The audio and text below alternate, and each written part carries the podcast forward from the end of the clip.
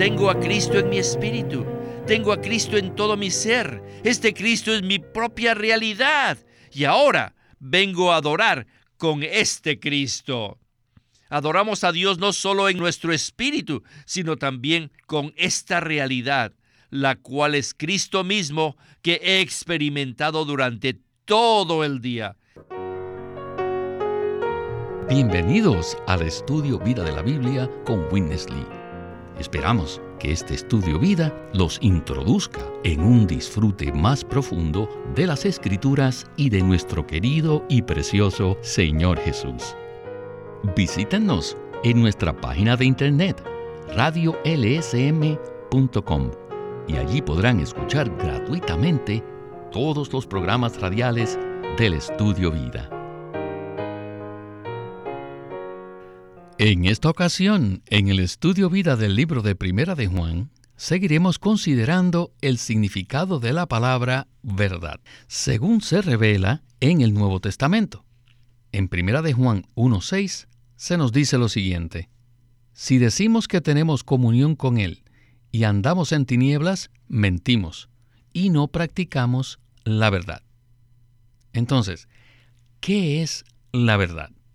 Bueno, en Juan 4, 23 y 24 dice así, Mas la hora viene, y ahora es, cuando los verdaderos adoradores adorarán al Padre en espíritu y con veracidad, porque también el Padre tales adoradores busca que le adoren.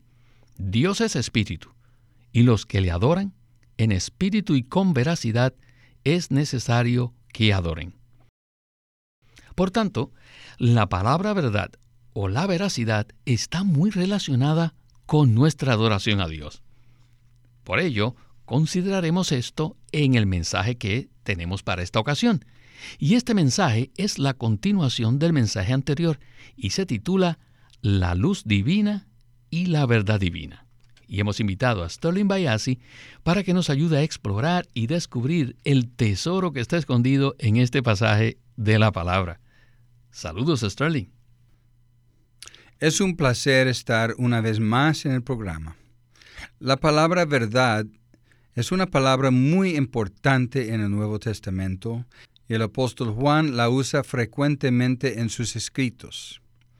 De hecho, como veremos en este mensaje, la palabra verdad no es una palabra superficial, sino que tiene una gran profundidad espiritual. Espero que a través de este mensaje podamos continuar explicando su significado en el contexto bíblico. Así es, Sterling. En la versión recobro del Nuevo Testamento, existe una nota de pie de página muy larga respecto a Primera de Juan 1.6. Allí Winnesley detalla ocho definiciones de la verdad según su contexto en el Nuevo Testamento. Aunque no tenemos el tiempo para leer esta nota tan extensa, quiero animar a los que escuchan este mensaje a que consigan esta versión de la Biblia y lean la nota por completo. Bueno, iniciemos el primer segmento escuchando a Winnesley hablando acerca de la palabra verdad. La palabra aletheia que se menciona en el Nuevo Testamento se refiere a la verdad de la Trinidad. Primero se refiere a la verdad de Dios, segundo se refiere a la verdad de Cristo, y tercero, se refiere a la verdad del Espíritu. Por tanto, la verdad es toda la Trinidad divina. El cuarto punto que quiero mencionarles es que la verdad es la palabra de Dios. Según el Nuevo Testamento, la palabra también tiene un contenido que es la fe, es decir, todo aquello en lo que creemos, lo cual denota los elementos sustanciales en los cuales creemos y que conforman la realidad del Nuevo Testamento. El Nuevo Testamento también usa la palabra verdad para referirse a la autenticidad, a la veracidad, la sinceridad, la honestidad, la confiabilidad y la fidelidad de Dios, que es la virtud divina y no solo la virtud divina, sino que también es la virtud del hombre como virtud humana y que es el resultado de la realidad divina. Por ejemplo, en Juan 4, 23 y 24, dice que Dios es espíritu y que los que le adoran en espíritu y con veracidad es necesario que le adoren. En estos versículos, la palabra veracidad se refiere al resultado, al producto del hecho de que Dios es realidad para nosotros. Cuando disfrutamos a Dios como nuestra realidad, este disfrute tendrá cierto resultado. ¿Y cuál es este resultado? El resultado será que Cristo se manifestará de nuestro interior. Cuando disfrutamos al Dios triuno, el Padre, el Hijo y el Espíritu, como nuestra realidad, el resultado será cierta clase de virtud. En otras palabras, cuando la Trinidad Divina llega a ser la realidad para que nosotros lo disfrutemos, el resultado será una virtud. Y esa virtud es la experiencia de Cristo. Sterling, yo nunca había escuchado antes esa definición de la palabra verdad y me alegra que podamos escucharla en este mensaje. Esta definición se relaciona con la persona de Cristo. Él es la verdad. La verdad es en realidad una persona.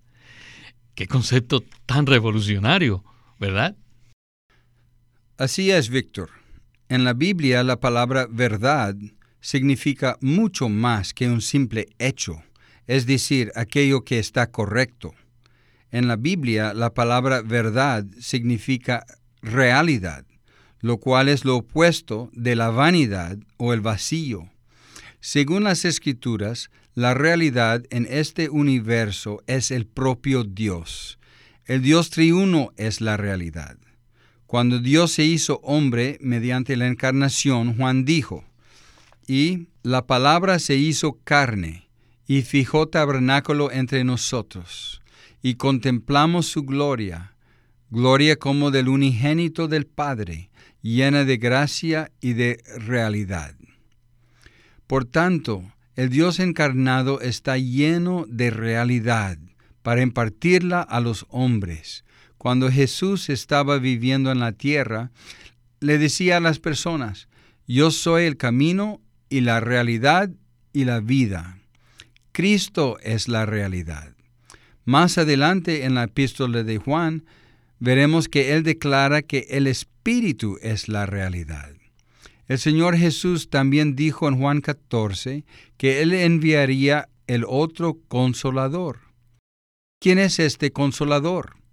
Es el Espíritu de realidad. El Espíritu es la realidad de Cristo, quien es la corporificación del Dios triuno. Por lo tanto, la verdad en su primera y más elevada definición en el Nuevo Testamento denota la persona del Dios triuno.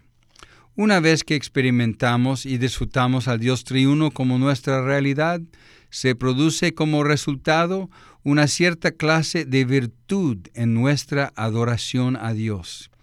Más adelante hablaremos acerca de esto. Cuando disfrutamos al Dios triuno como nuestra realidad, Él llega a convertirse en la realidad en nosotros, la cual se manifiesta cada vez que adoramos a Dios con veracidad. Gracias, Sterling. Creo que ha sido muy útil su respuesta. Ojalá tuviéramos más tiempo para hablar acerca de estas cosas. Usted dijo que la verdad en el Nuevo Testamento no son simplemente los hechos correctos. En la extensa nota de pie de página que mencioné hace un momento, en el punto número 8, dice lo siguiente respecto a la verdad. Las cosas que son verdaderas o genuinas, la verdadera condición de los asuntos, los hechos la realidad, la veracidad, en contraste con la falsedad, el engaño, el disimulo, la hipocresía y el error. Sin embargo, este no es el punto principal. El punto principal acerca de la verdad es que ella es Dios, es Cristo, el Espíritu y es la palabra. Alabado sea el nombre del Señor. Regresemos de nuevo con Witness Lee para continuar hablando acerca de la verdad y cómo se aplica a nosotros en el Nuevo Testamento. Adelante. En los tiempos del Antiguo Testamento, los hijos de Israel adoraban a Dios en un lugar específico, ¿verdad? Todos sabemos esto, en Sión. Ellos iban a adorar a Dios en Jerusalén. Pero cuando iban a adorar, ellos no podían ir a Dios con las manos vacías. Ellos debían ir al lugar designado por Dios para adorarlo y ellos debían presentarse con ofrendas. Y todas estas ofrendas eran tipos de Cristo. Así que en breve los hijos de Israel adoraban a Dios en el lugar designado por Dios y con las ofrendas que él requería. Ahora bien, en el capítulo 4 de Juan, la mujer samaritana le habló al Señor Jesús acerca de la adoración a Dios y le dijo, Nuestros padres adoraron en este monte, en monte Gerizim, mas vosotros los judíos decís que en Jerusalén, el monte de Sión, es el lugar donde se debe adorar. Así que el Señor Jesús le contestó, Mujer, créeme, que la hora viene cuando ni en este monte ni en Jerusalén adoraréis al Padre. La respuesta del Señor indica un cambio de dispensación. Ahora es el tiempo del Espíritu. Por esa razón el Señor añadió que Dios es el Espíritu y los que le adoran deben adorarle en espíritu y no en ningún monte designado. En el cumplimiento de la tipología, nuestro espíritu, el espíritu humano, reemplaza al lugar, reemplaza al monte de Sión en Jerusalén. Este es ahora el lugar designado por Dios. ¿Y con qué debemos adorarlo? Con Cristo mismo. ¿Todavía debemos presentar ofrendas? No. En el cumplimiento de la tipología, el Cristo que disfrutamos reemplaza todas las ofrendas. Por tanto, hoy día debemos adorar a Dios en nuestro espíritu con el Cristo que hemos experimentado y disfrutado como el holocausto, como la ofrenda de harina, como la ofrenda de paz, como la ofrenda por el pecado y la ofrenda por la transgresión. Bueno, Sterling, pienso que esto es como un lenguaje extraño para algunos que escuchan este mensaje. Quisiera entonces que por favor nos explique de nuevo el cambio dispensacional de adorar a Dios en el monte de Sión en Jerusalén, comparándolo con el cuadro del Nuevo Testamento de adorarlo en el espíritu humano. Este es un cuadro muy profundo. Como todos sabemos, en el Antiguo Testamento Dios designó un lugar específico para que los hijos de Israel llevaran el producto de la buena tierra, para que ellos pudieran presentar algunas ofrendas a Dios, y luego ellos mismos podían disfrutar de estas ofrendas con los demás y con Dios. En el Antiguo Testamento se adoraba en un lugar físico, con unas ofrendas físicas. Pero cuando vino la nueva dispensación en el Nuevo Testamento, el libro de Juan menciona que el Señor anunció a la mujer samaritana que se había introducido una nueva dispensación. A partir de ese momento, no se trataba de ir a un lugar específico a adorar a Dios o de ofrecerle ofrendas materiales, tales como toros, ovejas o machos cabríos. Puesto que Dios es espíritu, el hombre debe adorarle en su espíritu humano. La adoración a Dios no consiste en acciones externas del hombre o en cierta clase de música. La verdadera adoración en el Nuevo Testamento es en el Espíritu. Adicionalmente, Cristo reemplaza todas las ofrendas del Antiguo Testamento porque Él es la realidad de las ofrendas. Si queremos adorar a Dios, necesitamos hacerlo con Cristo, como la realidad de todas las ofrendas. Eso significa que necesitamos experimentar a Cristo como las ofrendas. Por ejemplo, necesitamos disfrutarlo diariamente como la realidad de la ofrenda por el pecado. Una vez nos damos cuenta que somos caídos y pecadores, entonces podemos disfrutar al Señor como nuestra ofrenda por el pecado. Podemos decirle, Señor, soy un hombre caído y pecaminoso pero en ti no hay pecado. De hecho, tú fuiste hecho pecado por mí. Por tanto, te tomo como mi ofrenda por el pecado. Asimismo, podemos adorar a Dios, tomando a Cristo como las demás ofrendas también. En otras palabras, podemos adorar a Dios en nuestro espíritu, tomando a Cristo como nuestra ofrenda para presentar a Dios. Obviamente, este Cristo no es el Cristo que conocemos objetivamente, sino el Cristo que conocemos de manera subjetiva, es decir, el Cristo que hemos experimentado. Hoy día podemos experimentar y disfrutar a Cristo diariamente como todas las ofrendas. De esa manera, cada vez que adoremos a Dios, vendremos en nuestro espíritu con Cristo como las ofrendas. Esta es la clase de adoración que Dios está buscando. Sterling, eso es maravilloso. Durante mucho tiempo leí Juan 4, 23 y 24 que dice que Dios desea que los adoradores le adoren en espíritu y con veracidad. Sin embargo, jamás comprendí su verdadero significado, sino hasta ahora. Una vez que comprendemos cabalmente el deseo del corazón de Dios, nuestros ojos son abiertos. Bueno, regresemos por última vez con Witness Lee para escuchar la conclusión de este mensaje. La vida cristiana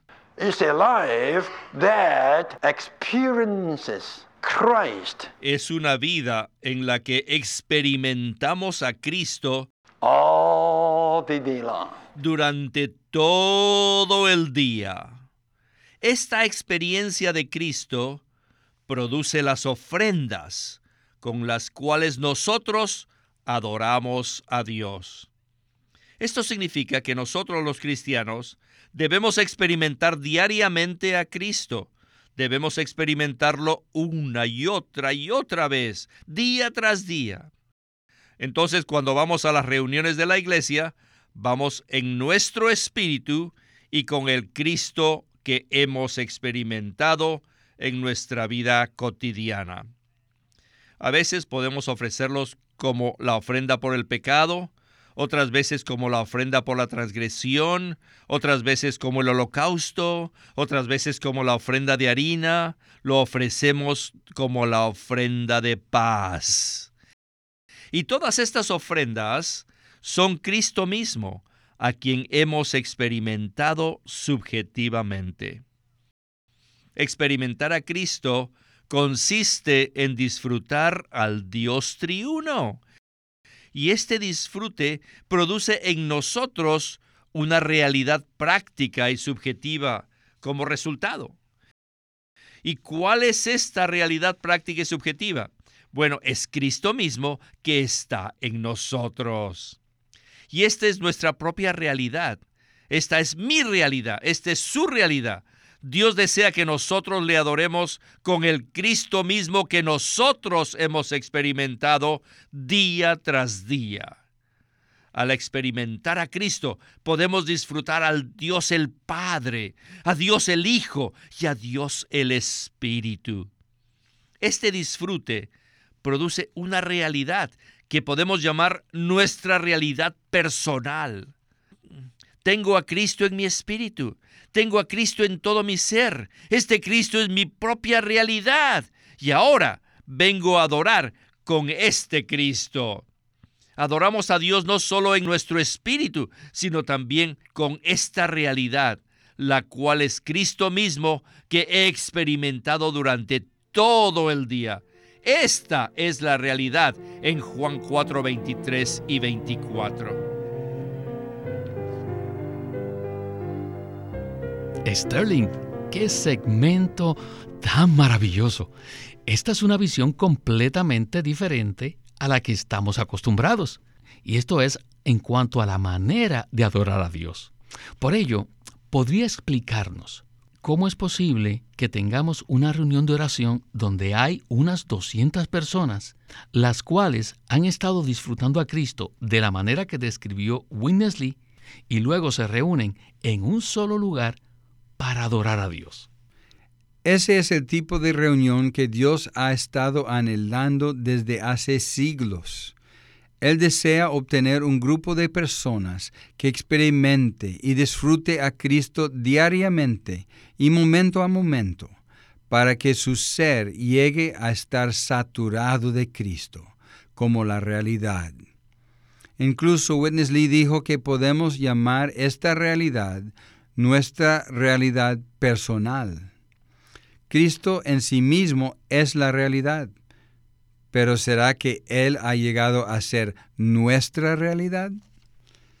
¿Será que Cristo se ha impartido y constituido en nuestro ser para llegar a ser nuestra realidad personal? Para que esto suceda, se necesita que experimentemos y disfrutemos a Cristo diariamente. ¿Se puede imaginar lo que sucedería si esta situación fuese una realidad? ¿Qué pasaría si hubiese una reunión donde estuvieran 200 personas completamente llenas y saturadas de Cristo? Sencillamente no tendrían ninguna necesidad de cosa externa para adorar a Dios. No necesitarían de determinado programa a seguir, porque simplemente estarían llenas de Cristo. ¿Qué haría este grupo de personas en la reunión? orarían, alabarían a Dios ofreciendo a Cristo como su alabanza y quizá cantaría de manera espontánea, porque Cristo ha llegado a ser la realidad personal de cada una de ellas. También se hablarían las unas a las otras de manera espontánea respecto al Cristo que han disfrutado. Esta no es una actividad programada, sino el resultado de experimentar y disfrutar a Cristo diariamente. Si este es el caso, Cristo fluirá de cada una de las personas de manera espontánea al llegar a la reunión. Esta es la clase de adoración que Dios desea obtener. Él desea ser adorado por un grupo de personas que contengan a Cristo como su realidad. Sterling, esa sería una reunión maravillosa. Cada uno traería al propio Cristo a quien ha experimentado para compartirlo con Dios y con los demás mediante la oración, la alabanza, los cánticos y el hablar. Y todo esto es el resultado espontáneo de tener a Cristo como nuestra realidad personal. Queridos radioescuchas, nuestra oración hoy es que cada uno de nosotros pueda disfrutar y experimentar a Cristo para que llegue a ser nuestra realidad personal, para que adoremos a Dios de la manera que Él desea y anhela. ¿No es así, Sterling? Así es, Víctor. Cada vez que vayamos a las reuniones de la iglesia para adorar a Dios, debemos hacerlo en nuestro espíritu. Igualmente, debemos adorar a Dios con el Cristo que hemos experimentado y disfrutado día tras día. Es decir, con el Cristo que ha llegado a ser nuestra realidad personal. Esto significa que el Cristo que experimentamos diariamente llega a ser nuestra propia virtud, con la que podemos ofrecer a Dios una adoración que es agradable y aceptable. Cuando nos acercamos a Dios para adorarle de esta manera, Él se siente contento y satisfecho con nosotros. Alabado sea el Señor. Qué manera tan maravillosa de concluir este mensaje. Y esperamos que ahora todos podamos entender el verdadero significado de la palabra verdad según se menciona en el Nuevo Testamento. Esta palabra se refiere a la autenticidad, la veracidad, la sinceridad, la honestidad, la confiabilidad y la fidelidad de Dios como una virtud divina y del hombre como una virtud humana. Aunque dicha virtud pertenece primeramente a Dios, a medida que experimentamos y disfrutamos a Cristo diariamente, dicha virtud también llega a ser nuestra. Entonces, cada vez que nos reunimos para adorar a Dios, debemos hacerlo mediante esta virtud que es producto de la realidad divina. Aleluya, alabado sea el nombre del Señor. Y usted, Stanley, muchas gracias por su colaboración en el estudio Vida de la Biblia con Witness Lee. Ha sido un gozo estar nuevamente en el programa. Este es Víctor Molina haciendo la voz de Chris Wilde, Sterling Bayasi, la de Bob Dunker y Walter Ortiz, la de Witness Lee.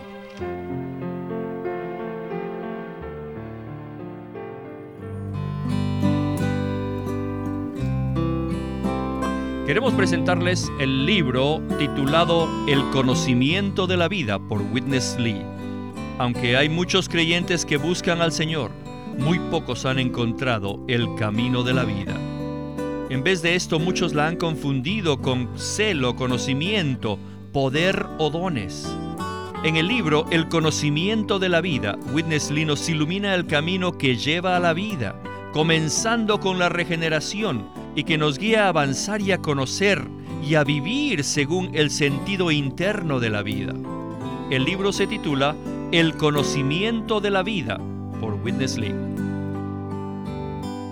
El estudio Vida de la Biblia es una producción de Living Stream Ministry que presenta el ministerio de Watchman Nee y Witness Lee.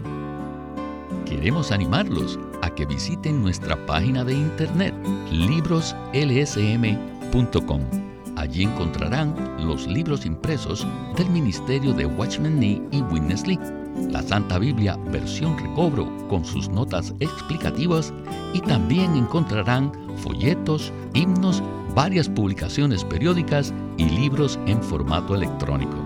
Por favor, visite nuestra página de internet libroslsm.com. Una vez más, libroslsm.com llámenos a nuestro teléfono gratuito 1-800-810-1149. 1-800-810-1149. Además, si desean, pueden comunicarse con nosotros enviándonos un correo electrónico a estudiovida.lsm.org. Una vez más, estudiovida.lsm.org.